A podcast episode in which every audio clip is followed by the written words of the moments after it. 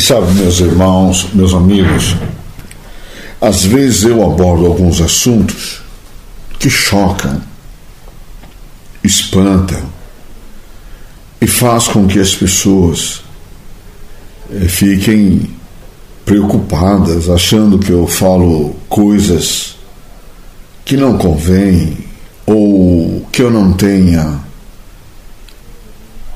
a realidade dos fatos para comprovar as minhas teses. Na verdade, eu quero de antemão dizer a todos os que me ouvem o quanto eu me sinto responsável por aquilo que falo, por aquilo que prego, por aquilo que ensino. Por que a razão de eu procurar esclarecer tanto e explicar tanto? Porque, na verdade, eu tenho uma obrigação a cumprir.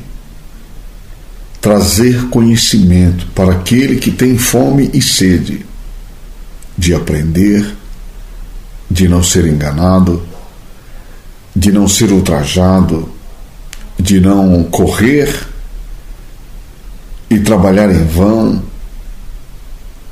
numa caminhada que não haverá retorno. Como vocês sabem, a vida ela é uma só. Se alguém disser que tem duas vidas, tem que me trazer, meu querido, a comprovação com cartório assinado lá do céu, cartório lá do céu, assinado embaixo Jesus Cristo, com firma reconhecida ainda lá do céu, como dizia Vinícius de Moraes. Porque ninguém tem duas vidas, é uma só. A vida é dois dias, um já está indo. E não tem como a gente morrer e depois voltar para dizer como foi. E isto é uma realidade que Jesus deixou bem claro e bem pregado na parábola do rico e do Lázaro. Então, antes de mais nada, eu quero dizer para você que eu eu sou um lixo humano. Eu não tenho nada de mim mesmo. Sou um homem indigno, pecador ainda, um homem carnal, vendido sob pecado, muitas vezes indignado, muitas vezes tentado, devido a tantas traições que já passei, mas com objetivo. Como eu já disse muitas vezes, ainda que eu não seja salvo, já cansei de falar isso. Eu vou lutar para que os meus irmãos sejam salvos. Porque através do meu sofrimento, através da minha dor, das minhas mágoas, ou através dos meus pecados, eu tenho adquirido a paciência, a experiência, e como você sabe, buscando a paz em meio à tormenta, para poder instruir, esclarecer, educar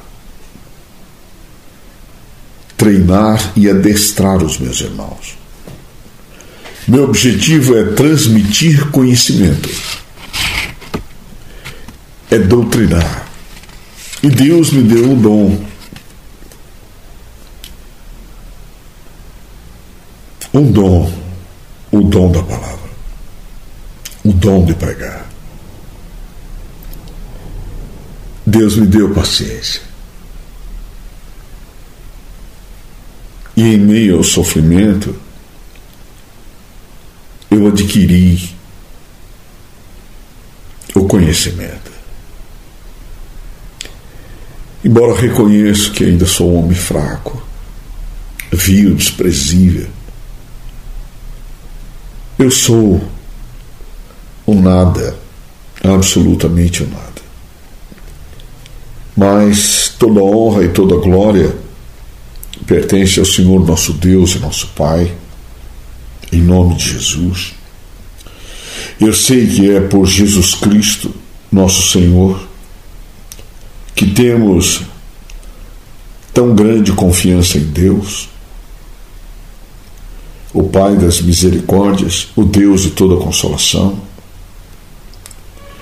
que não sou capaz por mim mesmo de pensar alguma coisa boa, maravilhosa, bela, ilustre, principalmente a glória do mistério que esteve oculto em todos os séculos e em todas as gerações, como de mim mesmo, mas eu sei que a minha capacidade ela vem de Deus.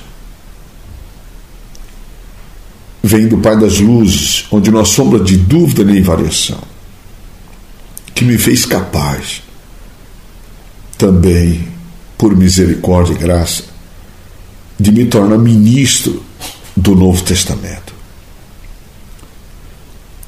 o qual eu tenho passado grandes lutas e tribulações. Eu já fui acusado de muitas coisas, inclusive de que eu aboli o Velho Testamento. Na verdade, eu não aboli coisa nenhuma. E sempre procurei ensinar aquilo que recebi de Deus e recebo para transmitir a todos com muito esclarecimento que a letra, meus irmãos, mata, mas a do espírito vivifica. E Jesus disse: As palavras que eu vos digo são espírito e vida. E fundamentado nessa realidade, eu reconheço que a minha pregação ela assusta e leva as pessoas a pensar. Então eu quero dar continuidade à pregação da qual eu falei que Paulo era irrepreensível segundo a lei, mas na verdade era um monstro. E Davi era um homem temente a Deus desde o seu nascimento. Mas devido a tanto sofrimento, também tornou-se um monstro. E qualquer um pode tornar-se um monstro. E mesmo depois de monstro, ainda pode tornar-se para ser semelhante, ter a mesma imagem o mesmo sentimento e o mesmo coração de Cristo Jesus, nosso Senhor. E através do Espírito Santo, da verdade, o guia da verdade, nos instruir e nos ensinar pela verdade, para que nós possamos amá-la e tê-la em nossa vida como verdade absoluta de que Deus verdadeiramente não rejeita aqueles que o amam, aqueles que o temem e procuram fazer o que é justo. Em nome de Jesus, eu quero deixar claro para você essa realidade. Já ensinei muitas vezes e repito há dois ministérios na Bíblia. Há quatro ministérios tipificados e dois ministérios, um para a vida e outro para a morte. E como eu já disse, há o ministério dos anjos, há o ministério dos profetas, há o ministério de Jesus Cristo, e o ministério apostólico dos Atos dos Apóstolos. E dentre os dois ministérios, Nós temos o ministério da morte, gravado com letras em pedras, como está escrito em 2 Coríntios capítulo 3, verso 7. Temos o ministério do Espírito, no verso 8. No verso 9, se confirma o ministério da condenação e o ministério da justiça, que é o Novo Testamento, o Evangelho de nosso Senhor Jesus Cristo. E é meu objetivo, meus irmãos, deixar claro para vocês o que Paulo diz em 2 Coríntios capítulo 3. Paulo relata no verso 3 e diz: Mas se ainda o nosso evangelho está encoberto, se ainda a nossa justiça está encoberta, a nossa verdade está encoberta, mas se ainda o nosso Deus está encoberto, o amor está encoberto, a piedade, se o perdão está encoberto, para os que se perdem está encoberto. Então, o objetivo da serpente, meus irmãos, é que o Evangelho, onde está contida a glória do verdadeiro Deus e a vida eterna, esteja encoberta, para que as pessoas se percam e venham perecer eternamente. E nesses que se perdem, meus irmãos, meus amigos, nos quais os que se perdem o Deus deste mundo, o Deus desse século, o grande dragão, a antiga serpente, cega o entendimento dos incrédulos, nos que se perdem. Que o incrédulo é um e os que se perdem são outros. Os que se perdem é os que vieram para dentro da igreja, para dentro do reino. E que não viram a glória do Evangelho e que se perderam. Não viram o amor, a bondade, a piedade, a misericórdia. Não viram a benignidade, não viram o perdão. Não viram a fraternidade, a caridade e a piedade. E ao desistir, porque foram roubados no seu entendimento, saem para a desgraça e ruína, se perdendo, e muitos voltam à vida velha, aos vícios, às drogas, a um passado com os sete piores, a fazer coisas que nem eles mesmos acreditam, e outros, pelo fracasso, pela derrota, pelo vexame, pela vergonha, por uma queda, por um pecado, por medo, insegurança, como eu já disse, voltam para trás e calados ficam e permanecem em esperança, guardando em seu coração a oportunidade de Deus falar com eles, de serem achados e, quem sabe, até de voltar-se para Deus, mas muitas vezes sobrecarregados de vergonha, timidez, tornam-se fracassados.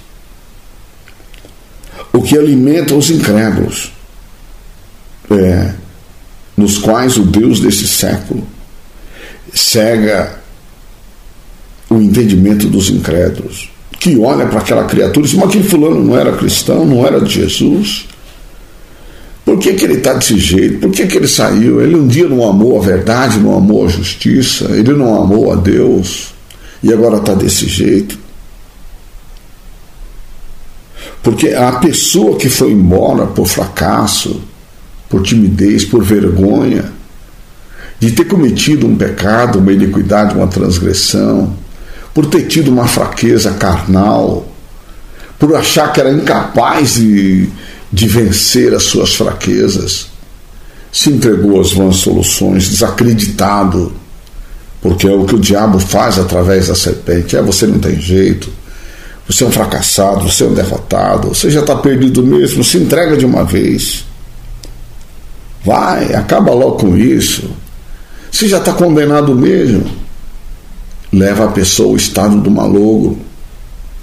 E ela se desgraça com as suas próprias palavras e se entrega à morte eterna e ao fogo eterno. E ela serve de escândalo e de motivo para o Deus desse século, que através destas pessoas cega mais ainda o entendimento dos incrédulos, para que não lhes resplandeça a luz do Evangelho, da glória de Cristo, que é a imagem de Deus, que o tal cristão, ou o crente, ou o evangélico, não conseguiu refletir em sua vida, porque não lhes foi esclarecida, elucidada a realidade da bondade, do amor, do perdão, da piedade, da caridade de Deus. O Evangelho ficou encoberto. Então, meus irmãos, mediante essa realidade, eu que cheguei anos atrás no reino de Deus, pedi a Deus para não ser enganado. E também disse a Deus que eu não vim brincar de ser cristão. Eu não vim brincar de ser evangélico. Eu deixei a música porque eu queria verdadeiramente seguir os passos de Jesus. Foi muito criticado por essas frases, de grande efeito, evidentemente. Mas quero deixar bem claro para todos vocês que hoje é, não prego a mim mesmo, como disse Paulo, mas a Cristo Jesus, o Senhor. E nós mesmos somos vossos servos, por amor de Jesus, por amor do humilhado, por amor do escarnecido, do pisado, por amor daquele que não fizeram caso algum. Por amor daquele manso e humilde que de maneira nenhuma me lança fora, por amor daquele que me amou até a morte e morte de cruz, sendo humilhado, sem abrir a boca, na esperança de que eu pudesse reconhecer esse imenso sacrifício e esse favor que eu não mereço. Mas Ele prestou por mim. E assim, meus irmãos, é este Jesus que eu tenho pregado. Ao longo destes anos, eu sempre repito o que está escrito no livro de 2 Pedro, capítulo 1, o verso 16, Pedro fala assim: Porque não vos fizemos saber a virtude e a vinda de nosso Senhor Jesus Cristo, seguindo fábulas artificialmente compostas. Mas nós mesmos vimos a Sua Majestade, porquanto ele recebeu de Deus Pai honra e glória. Quando da magnífica glória lhe foi dirigida a seguinte voz: este é o meu filho amado, em quem me tenho comprazido, em quem me tenho alegrado, me regozijado, me sentido extremamente feliz. E ouvimos esta voz dirigida do céu, estando nós com ele no Monte Santo, o Monte da Transfiguração, onde estava João Tiago e Pedro, Pedro, João e Tiago, quando Jesus transfigurou-se diante deles e apareceu Moisés e Elias, e Pedro disse: Senhor, quer que façamos para ti três tendas, uma para ti, outra para Moisés e outra para Elias? Quando uma nuvem luminosa os cobriu, minha voz disse que esse era o meu filho amado. Que coisa tremenda. A ele escutai-o. Que coisa tremenda. E isso foi no Monte da Transfiguração, em Mateus 17. Que realidade! E essa realidade tremenda, Pedro nos relata aqui e diz no verso 19 do capítulo 1, e temos muito firme a palavra dos profetas, a qual todos nós, ele está querendo dizer, a bem fazeis em estar atentos. Atentos. Que coisa tremenda. Como a uma luz, olha que coisa tremenda, que ilumine lugar escuro. Como você sabe, o lugar escuro é lá no Velho Testamento. Olha que coisa tremenda. A palavra dos profetas está lá. E nós temos que estar atentos, como a uma luz que ilumina o lugar escuro, até que o dia esclareça Cristo e a estrela da alva apareça em vosso coração. Então, quando se trata, meus irmãos, de esclarecer, olha a coisa tremenda, até que o dia esclareça. Então, eu, eu teria muita coisa para dizer para você, por exemplo, e te dar a entender muitas coisas, e te revelar, inclusive pela palavra, como eu tenho esse hábito, meus irmãos. De tudo que eu falo, eu tenho que provar na palavra. Por exemplo, Paulo diz para nós no livro de Romanos, capítulo 3, presta bem atenção. Olha que coisa no verso 11, e digo isto, ou, e isto digo, olha lá, conhecendo o tempo, volto já lá em 2 Pedro capítulo 1, que é já a hora de despertarmos do sono. Ó, sono é para quem está dormindo, e a gente dorme na noite. Porque a nossa salvação está agora mais perto de nós do que quando aceitamos a fé. Olha lá, a noite é passada. Que coisa tremenda. E o dia é chegado. Olha que coisa tremenda. Rejeitemos, pois, as obras das trevas, as obras da noite. Só que isso é linguagem figurada, porque à noite está todo mundo dormindo. Então é linguagem espiritual. Rejeitemos, pois, as obras das trevas e vistamos-nos das armas da luz, a luz do Evangelho, o dia Cristo. Andemos honestamente, olha lá, como de dia, Cristo, luz, Evangelho, não em glutonarias, nem em bebedeiras, nem em desonestidades, nem em dissoluções, nem em contendas e invejas mas revesti-vos do Senhor Jesus Cristo e não tenhais cuidado da carne e suas concupiscências. Mas tem a ver uma coisa com a outra, pastor? É isso que eu quero te levar a entender.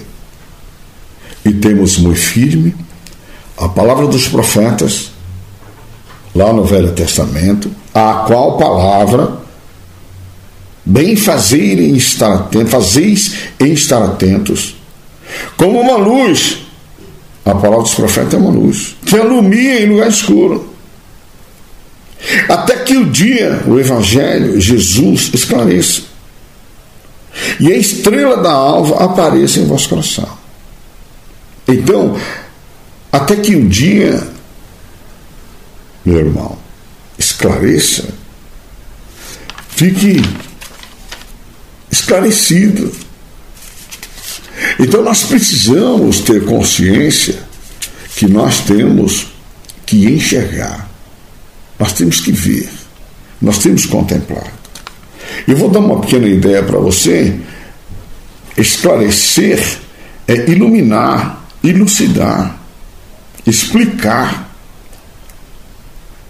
é dar a oportunidade do saber, é estar cheio de conhecimento. Esclarecer é dar a nobreza de entender, ilustrar e ter facilidade para ver clarear, dar explicações e sentido a todas as coisas. Que coisa tremenda. Como uma luz que alumia lugar escuro até que o dia esclareça. Que traga a aclaração, elucidação, informação para acrescentar o cabedal de conhecimento, nos trazendo iluminismo para tornar tudo compreensível, explicando, elucidando, tornando distinto, com a nobreza da aclaração, não permitindo que possamos nos confundir ou nos enganar. Que coisa impressionante. Você não acha? E assim, a estrela da alva, que é Cristo Jesus, apareça em vosso coração e em nosso coração. A grandeza da nobreza do conhecimento da glória de Deus na face de Jesus Cristo apareça. E eu posso dizer isso para você também, confirmando em 2 Coríntios, capítulo 4, eh, verso 8, deixa eu ver se não é isso. Verso 6, perdão. Olha que coisa tremenda. Porque Deus, é isso mesmo, verso 6, que disse que das trevas resplandecesse a luz, é, olha lá, vírgula, é quem resplandeceu, olha lá, em nossos corações. Que coisa tremenda. Então veja, até que o dia esclareça e a estrela da alva apareça em vosso coração. Porque Deus, que diz que das trevas resplandecesse a luz, é quem resplandeceu em nossos corações, para a iluminação do conhecimento da glória de Deus na face de Jesus Cristo. Que coisa tremenda. Olha o verso 7. Temos, porém, este tesouro em vaso de barro, isto é, um vaso indigno, carnal como eu sou, pecador, vil, desprezível, por muitos chamado de louco, mas um vaso fraco.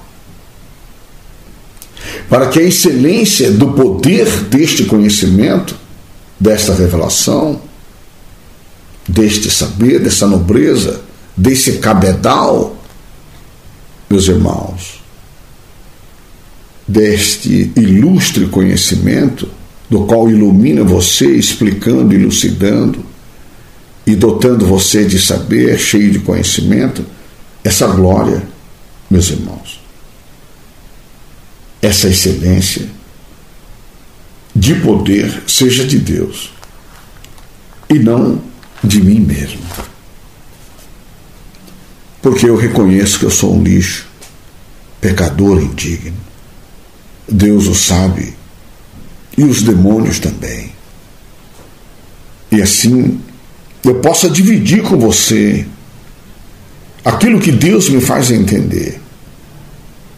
Como está no capítulo 1 de 2 Pedro, verso 20, sabendo primeiramente isto, com humildade, que nenhuma profecia da Escritura é de particular interpretação. Então, Qualquer pessoa pode interpretar como quiser as Escrituras. Então eu, na minha loucura, declaro né, que Davi foi um monstro. Ah, Paulo também. Só que agora eu preciso te interpretar. Dar a você a capacidade de entender, compreender aquilo que me foi esclarecido. Para que você não seja confundido e nem enganado mas pela nobreza de, da aclaração, lhe seja permitido ser elucidado e assim tornando distinto compreensível a minha explicação, você possa estar iluminado, esclarecido, elucidado para este cabedal de conhecimento. E assim, em nome de Jesus Cristo, você possa interpretar o que estou lhe falando. Porque a profecia nunca foi produzida por vontade de homem algum. Mas os homens santos de Deus falaram inspirados por Deus. Então eu quero que você possa me julgar. Se eu falo de mim mesmo, ou se este cabedal vem ou não vem de Deus. Que você possa julgar. Antes de falar do apóstolo Paulo, de falar de mim, que é o que eu quero mostrar e dizer a você, meu irmão, o quanto é importante poder ver, poder enxergar, poder contemplar, poder ser esclarecido e poder enxergar. Como eu já disse, porque o objetivo do Deus deste século é cegar as pessoas, privar as pessoas da visão, impedi-las e anulá-las em sua razão, para que elas não possam ver. Porque o cego, ele fica alucinado, desvairado e desequilibrado, enfraquecido na sua fé, no seu conhecimento, impedido, pois o cego, meu irmão, ele não tem controle sobre o seu próprio entendimento. E sendo assim, nem pelos seus atos que tornam sem valor. E alucinado, desvairado, sempre perde a razão por falta de conhecimento, pois é cego. Nada ver, pois não tem medida nem controle de si e nem de nada, porque não enxerga. Sendo assim, o cego ele torna-se absoluto. Meus irmãos, olha que coisa tremenda. Parece contraditório, irrestrito e desmedido, pois não tem segurança por não poder ver. Ele vive no escuro e obscuro, como numa noite que nunca se acaba. Se alguém não o conduzi-lo, se alguém não guiá-lo, e se não tiver um ser, ainda que seja um cachorro para guiá-lo, ele não sabe para onde vai. O entendimento lhe é cortado, lhe é impedido, e a mente lhe é bloqueada, porque nada vê, até que alguém lhes dê a perceber pelo entendimento ou discernimento para poder compreender e assim desenvolver os seus sentidos e enxergar o mundo espiritual. E enxergar é importante demais, meus irmãos. Saber distinguir e perceber pela visão. É ver, alcançar com a vista, ver o que está fora ou distante. Um cego não pode isso. Enxergar é descortinar, avistar, reparar, notar, perceber, observar. Um cego não tem essa capacidade é também sentir, perceber por antecipação, pressentir, prever, evidenciar também por imaginação, deduzindo para ter um encontro com o que se viu, com o que se vê, para poder considerar, medir e julgar. Que coisa!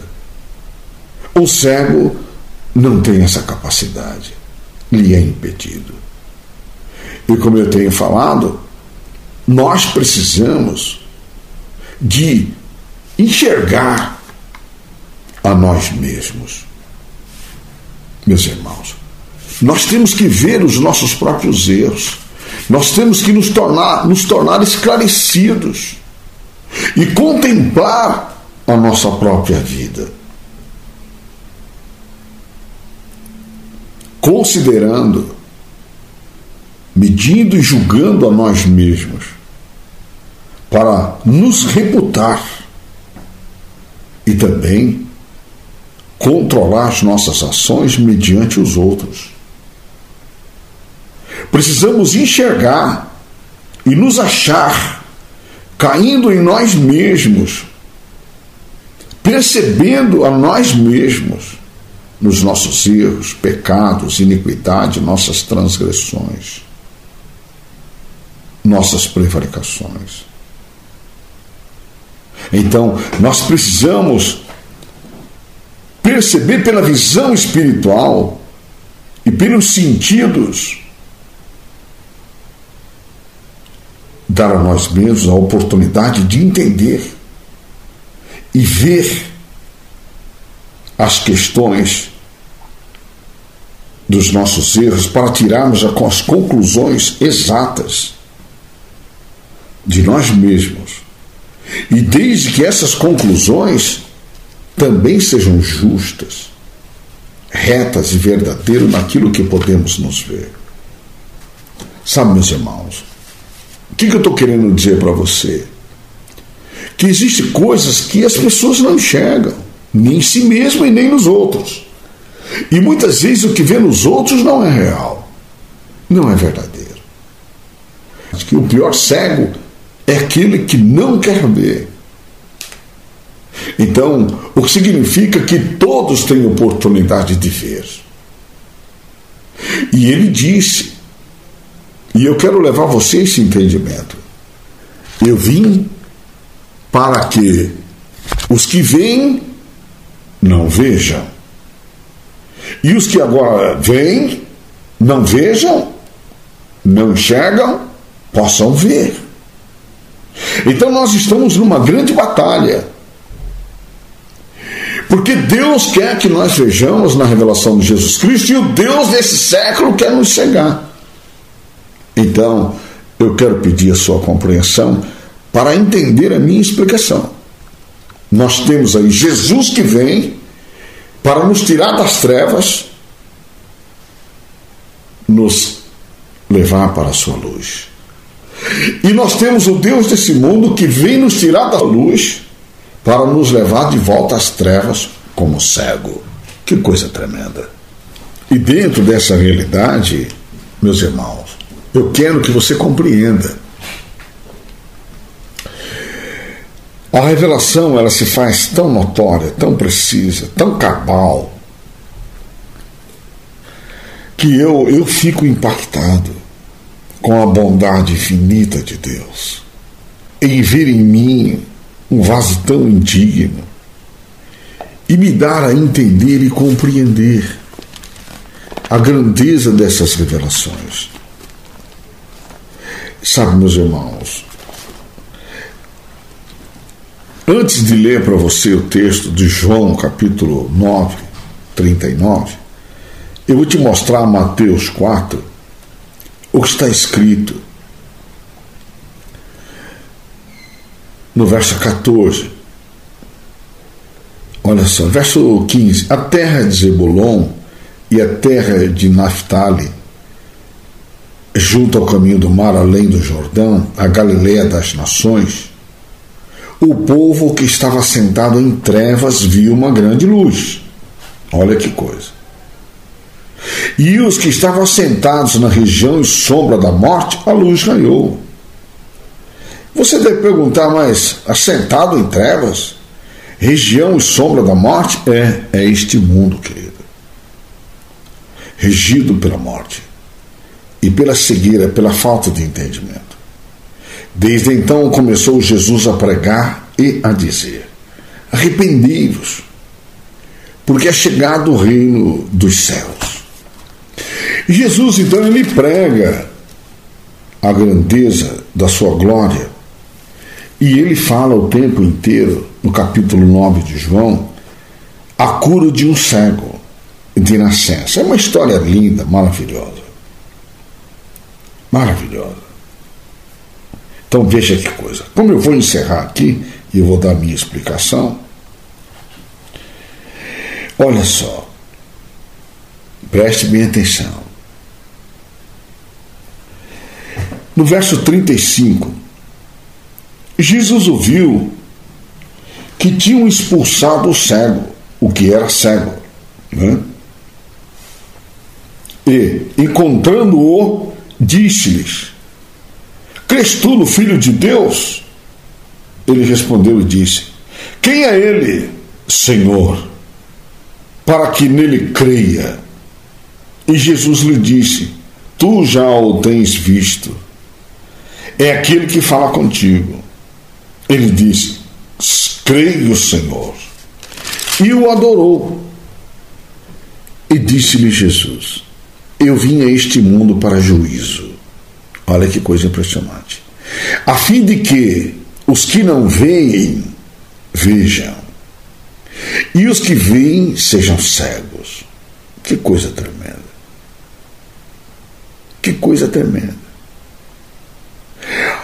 Aqueles dos fariseus que estavam com ele, ouvindo isso, disseram-lhe: Também nós somos cegos.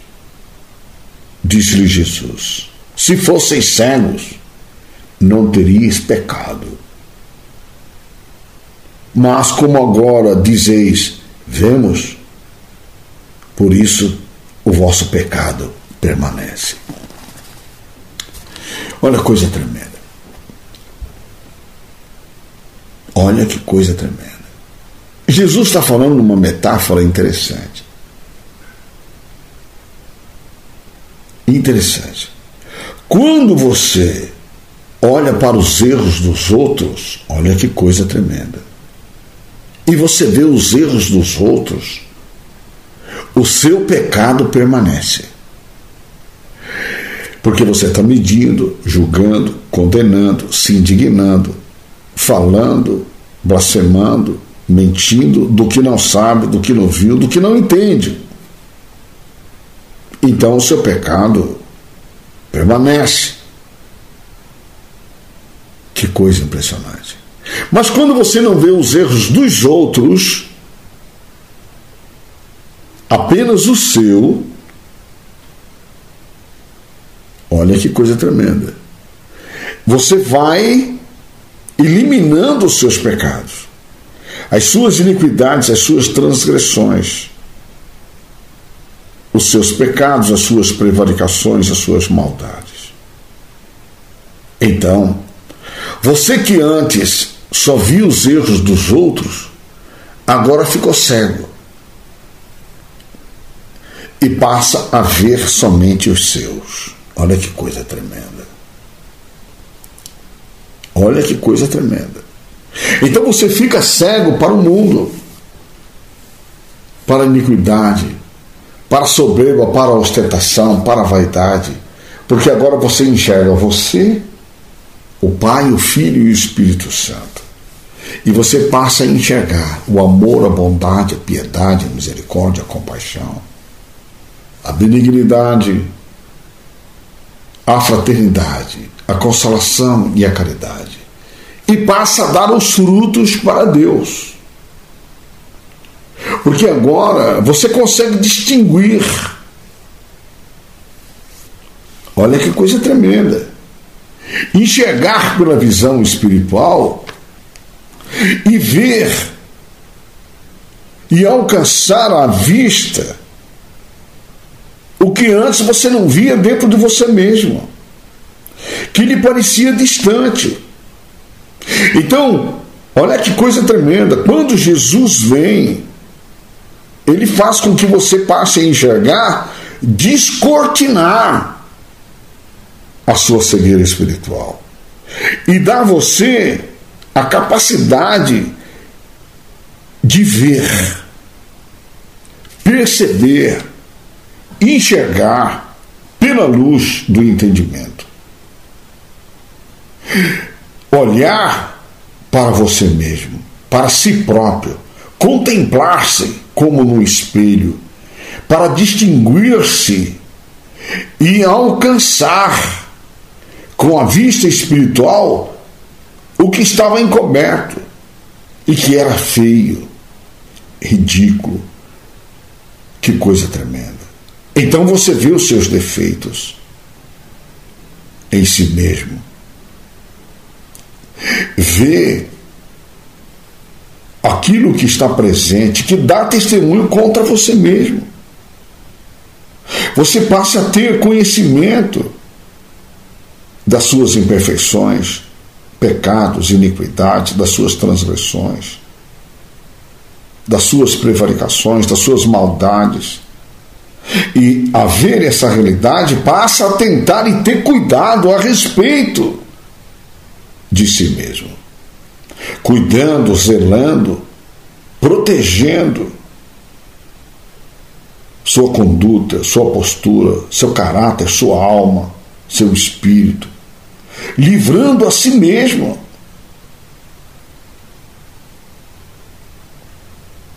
Do que é mal. Que coisa tremenda. Porque agora você tem a capacidade de ver pela luz de Jesus Cristo e atentar, cuidando e descobrindo, entendendo e dando-se conta e tendo consciência daquilo que é injusto, impuro, imundo, iníquo na sua vida. Então, ao enxergar, você passa a considerar, medir e a julgar a si mesmo. Que coisa impressionante. Percebendo pela visão espiritual e pelos sentidos espirituais e passa a entender todas as questões de si mesmo, tirando conclusões para que outros não venham medi-lo, julgá-lo ou condená-lo. Que coisa impressionante. Então eu quero que você compreenda essa realidade. Então, o Deus desse século, o Deus desse mundo, meus irmãos, ele cega o entendimento dos incrédulos, porque muitas pessoas dentro da igreja de Deus, na revelação de Jesus Cristo, não conseguiu ser esclarecido. Não conseguiu ver, não conseguiu enxergar. E desta forma, não consegue contemplar a grandeza da glória de Deus e fixar o olhar em Jesus Cristo na sua obra e na redenção, porque não consegue contemplar a si mesmo. Então não se espanta com seus próprios erros, com as suas indignações, com seus pecados, com as suas vaidades. Que coisa impressionante. Não se observa atentamente, não se analisa não considera e não leva em consideração o estado em que se encontra, porque o Deus desse século cegou o seu entendimento. E não pode resplandecer a glória do Evangelho de Cristo, que é a imagem de Deus. Então, meus irmãos, nós estamos numa grande batalha espiritual. E eu busco compreender essa realidade e levo a você este conhecimento. E mostro a você, no livro de 2 Pedro, capítulo 1, meus irmãos, está lá uma das coisas que eu tenho sempre falado e vou repetir agora. No verso no verso 3 capítulo 1 de 2 Pedro, diz: Visto como o seu divino poder nos deu tudo o que diz respeito à vida e piedade, olha lá, pelo conhecimento daquele que nos chamou por sua glória e virtude, pelas quais ele nos tem dado grandíssimas e preciosas promessas, para que por elas fiqueis participantes da natureza divina. Que coisa impressionante. Para que fiquemos participantes da natureza divina, nós precisamos conhecer as preciosas promessas, as grandíssimas e preciosas promessas que Ele nos deu por Sua glória e virtude, através do conhecimento que diz respeito à vida e piedade que Ele nos deu. E isto não é celibato, meus amigos. Isto não é celibato.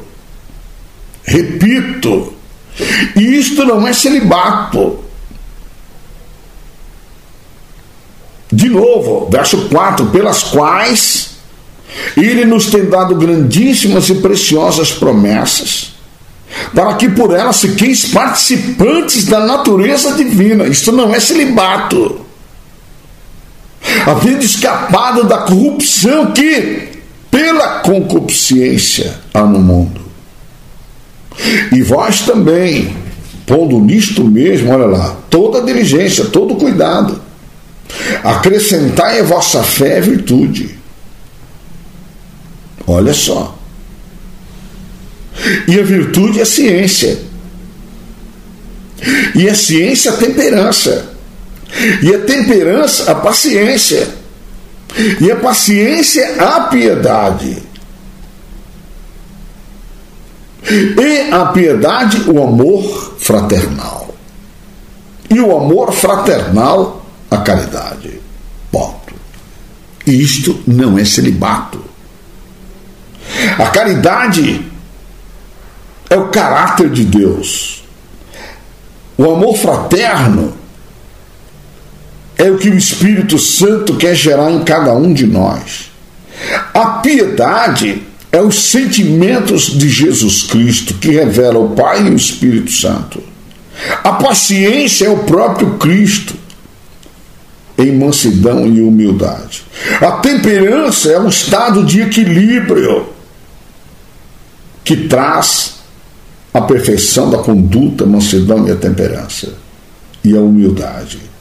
E a ciência é um homem que adquire experiência, paciência e ciência através da virtude de fazer o bem ao próximo, ao semelhante, em qualquer circunstância, através da fé do conhecimento do Filho de Deus. Olha o verso 8. Porque se em vós houver e aumentarem estas coisas, não vos deixarão ociosos preguiçosos ministérios no conhecimento do nosso Senhor Jesus Cristo. Olha que coisa impressionante. Vou acrescentar a você um pouco de entendimento,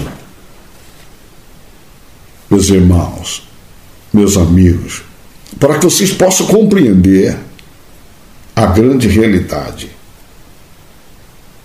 Ociosos. É aquele que não tem o que fazer o preguiçoso que não trabalha, sabe? Que está em estado de ociosidade, ele é chamado de vadio, mandrião, improdutivo, inútil, desnecessário. Então, o projeto do Deus desse século, que pela inteligência da serpente é tornar as pessoas ociosas no conhecimento de nosso Senhor Jesus Cristo. Uma coisa que ele não conseguiu na minha vida e não vai conseguir. Em nome do Senhor Jesus Cristo. Olha que coisa tremenda. Quero em nome de Jesus, dar a todos vocês que me acompanham o perfeito entendimento acerca do conhecimento da glória do Evangelho de Cristo Jesus, nosso Senhor. Porque eu quero que você entenda que aquilo que eu recebi do meu Deus gratuitamente, gratuitamente, eu quero que você também saiba. Porque muita gente pensa que está salva, que eh, a hora que fechar os olhos já está garantida. E sabe, meus irmãos, sem essas qualidades que eu acabei de citar, é impossível. E como eu disse, mas se ainda o nosso evangelho está encoberto, eu estou querendo dizer, mas se ainda a nossa fé está encoberta, se a nossa diligência está encoberta, se a virtude está encoberta, se a ciência está encoberta, se a temperança está encoberta, a paciência está encoberta, se a piedade está encoberta, se o amor fraternal está encoberto, se a caridade está encoberta, para os que se perdem está encoberto nos quais o Deus desse século cegou o entendimento dos incrédulos, para que não lhes resplandeça a luz do Evangelho da glória de Cristo, que é a imagem de Deus. Porque se em vós houver e aumentarem estas coisas, que coisas? Repito, a fé, a virtude, a ciência, a temperança, a paciência, a piedade, o amor fraternal, e a caridade, que eu já disse, isto não é celibato. Não vos deixarão ociosos, como eu já acabei de falar, e nem estéreis no conhecimento do nosso Senhor Jesus Cristo. Estéreo é uma pessoa que não produz esses frutos ela é árida, seca, improdutiva, improlífica, que não tem esses frutos espirituais, mas é celibatária. É. Porque a coisa mais fácil do mundo é o cara guardar o celibato, não tem sacrifício nenhum.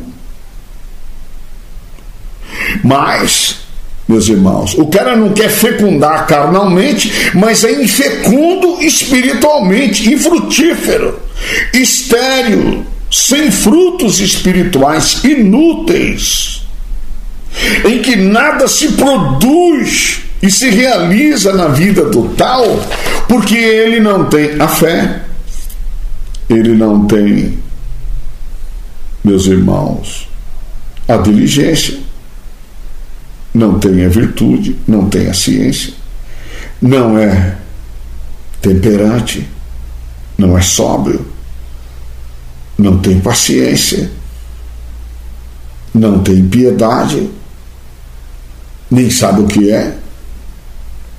Ele sabe o que é celibato, mas não sabe o que é piedade.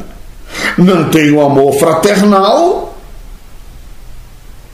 e muito menos a caridade. Olha que coisa impressionante. Porque se em vós houverem aumentarem estas coisas, não vos deixarão ociosos e nem estéreis no conhecimento de nosso Senhor Jesus Cristo. Pois aquele que não acha estas coisas é cego. E por que ele é cego? Porque tem um Deus no meio do caminho enganando ele. A serpente está enganando ele. E nada vendo ao longe. Nada vendo ao longe, olha lá, havendo-se esquecido da purificação dos seus antigos pecados. Por que, que ele se esqueceu da purificação dos seus antigos pecados? Que ele deixou de olhar para os seus pecados para olhar para os dos outros. Que coisa tremenda. Deixou de olhar para si, deixou de contemplar-se. Deixou de fixar o olhar em si mesmo não sofreu espanto, nem admiração sofredora dos seus erros, para absorver com entendimento a tempo de analisar, considerar e levar consigo a preocupação de aprofundar-se no conhecimento de nosso Senhor Jesus Cristo e através da reflexão, meditar, fazer suposições sobre aquilo que ele está vendo de si mesmo e tornar-se esclarecido para mudar. Que coisa! Enxergar pela luz de Jesus, pelo Espírito Santo, pela palavra, os seus próprios erros, para não se tornar ocioso nem estéril no conhecimento. Que coisa interessante, meus irmãos. O Deus desse século faz as pessoas deixar de olhar para si mesmo para ver os pecados dos outros. E ao ficar olhando os pecados dos outros, tais pessoas não têm as obras da fé, porque não é diligente. Então nelas não há as virtudes do Espírito de Deus. A ciência, não há temperança, não há paciência. E muito menos a piedade, o amor fraternal e a caridade. Então ela mede, ela julga, ela condena, ela fala mal, ela calunia, difama, juria, blasfema, porque ela só enxerga os erros dos outros, não enxerga o, o seu próprio. Então, meus irmãos, é neste mundo que eu quero que você entenda que tem muita gente errada e que precisa rever os seus conceitos, os seus preceitos. E para rever, precisa ver. E vou estar falando sobre isso. Ver, rever, reconhecer reconsiderar. Olha, coisa tremenda. Reconsiderar. Renunciar. Se arrepender e se converter. Pois aquele que não acha as coisas é cego, nada vendo ao longe havendo-se esquecido da purificação dos seus antigos pecados. Mas, pastor, por que se esqueceu da purificação dos seus antigos pecados e nada vê ao longe? Porque está cego. Por que está cego? Porque o Deus desse século cegou o seu entendimento para que não lhes resplandeça a luz do Evangelho da glória de Cristo, que é a imagem de Deus. E por que o Deus desse século fez isso, pastor? Porque para este o Evangelho está encoberto, está oculto, e ele está se perdendo. E por que, que ele está se perdendo? Porque ele só vê os erros dos outros, os pecados dos outros. Ele tornou-se estéreo improdutivo, improlífico, infecundo. Que coisa tremenda! Infrutífero, infrutuoso, inútil. Que nele nada se produz nem se realiza, porque a pessoa se torna árida, seca, sem vida, na morte. E por que isso acontece, pastor? Porque ela começou pela preguiça, na ociosidade. Ela entrou no estado de ocioso. E por que, que ela entrou no estado de ocioso? Porque ela esqueceu de contemplar-se a si mesma. Tornou-se preguiçosa na sua meditação. Deixou de ver a glória do Evangelho as virtudes de Jesus Cristo, o amor, a piedade, a bondade, a benignidade, e não viu que tornou-se injusta e passou a praticar a injustiça. E dentro dessa cadeia espiritual tremenda, a pessoa, meu irmão, minha irmã, está cega, nada vendo ao longe.